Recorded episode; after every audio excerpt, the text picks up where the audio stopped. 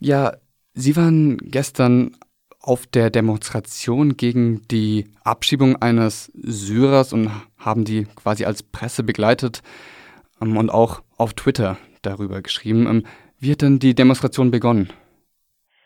Die Demonstration hat eigentlich begonnen als eine Ansammlung von circa zwei, äh, 20 Personen, die ähm, relativ kurzfristig von dieser geplanten Abschiebung mitbekommen haben und sich dann da eingefunden haben vor dem Haus.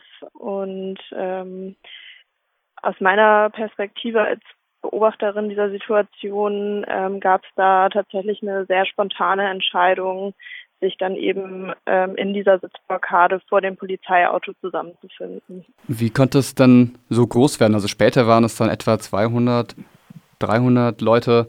Ähm, gab es da einen Aufruf? Das weiß ich nicht genau. Äh, was man allerdings dazu sagen muss, ist, dass das Viertel, in dem eben diese Abschiebung stattfinden sollte, im Leipziger Osten, schon relativ gut vernetzt ist, sehr studentisch, äh, es eine große migrantische Community gibt. Ähm, ich vermute einfach, dass es eben diese Faktoren waren, die dazu geführt haben, dass in so kurzer Zeit so viele Leute äh, an diesem Protest teilgenommen haben. Wer war denn dort? Waren das, das, kann man sich das jetzt eher als einen autonomen Protest vorstellen, eine autonome Blockade oder waren dort auch einfach Nachbarinnen, vielleicht sogar Kirchen dabei? Tatsächlich habe ich hier in diesem Stadtteil schon einige Demonstrationen mitbekommen und ich war gestern sehr überrascht über die Diversität dieses Protests. Waren eben nicht wie sonst in der Vergangenheit häufig vor allem studentisch geprägte, es war eben nicht nur ein studentisch geprägter Protest, sondern es waren eben auch viele Anwohnerinnen da, ähm, viele Personen mit Migrationshintergrund.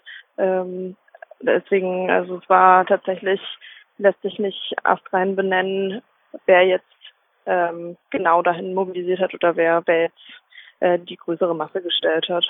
Es gab jetzt diese Sitzblockade. Ähm, wie war denn die Stimmung dort am Anfang?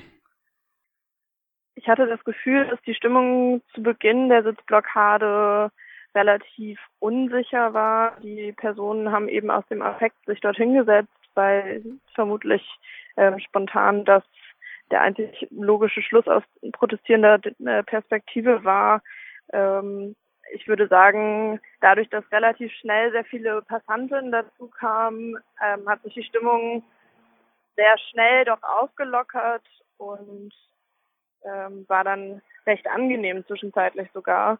Ähm, es gab dann immer wieder einzelne Polizisten, die dann doch sehr gewalttätig waren.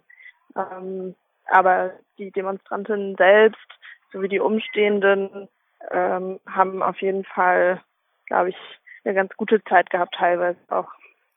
Und zu welchem Zeitpunkt beginnt dann ähm, die Situation zu eskalieren? Ja, zeitlich kann ich das jetzt gerade gar nicht so genau sagen. Ähm, es müsste dazu muss man, glaube ich, zunächst sagen, dass es, ähm, bevor die Situation in der Art eskaliert ist, wie es jetzt eben auch ganz ähm, breit Bericht erstattet wird, einen Moment gab, in dem die Polizei sehr rabiat in die eine der beiden Sitzblockaden vor dem Polizeiwagen reingegangen ist, zwei Demonstrierende, zwei Blockierende ähm, gewaltvoll rausgegriffen hat, ähm, es einen großen Moment der Unruhe gab, eben auch bei dem Rest der Umstehenden, äh, wo der Fokus natürlich ganz klar auf eben dieser Handlung der Polizei lag. Äh, und danach gab es eben die Erzählung, die Person, die eben von der Abschiebung betroffen war, sei aus dem Polizeiwagen herausgeholt worden und ähm, eben woanders hingebracht worden. Ähm, das heißt, es gab danach ein, eine relativ lange Zeitspanne, in der unklar war, was mit der betroffenen Person gerade passiert.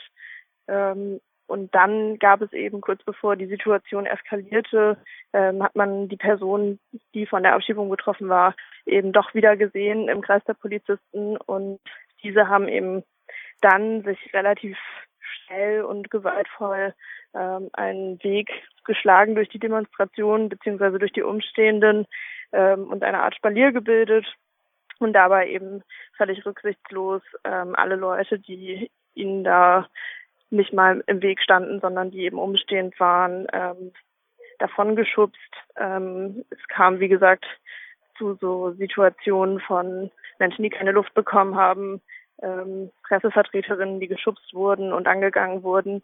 Ähm, das war der, der Kernmoment, würde ich sagen, in dem eben dann auch ähm, die, die Lage da gekippt ist. Ja, Sie haben auch auf Twitter gesagt, dass Sie selten so gewalttätige Polizisten erlebt haben. Ich glaube, ähm, die Situation, die Sie gerade geschildert haben, lässt uns das äh, verstehen. Gab es Reaktionen der Polizei bezüglich der Verhältnismäßigkeit des Einsatzes? Also wir reden ja hier von einer abgeschobenen Person und 400, 300 Demonstrierenden.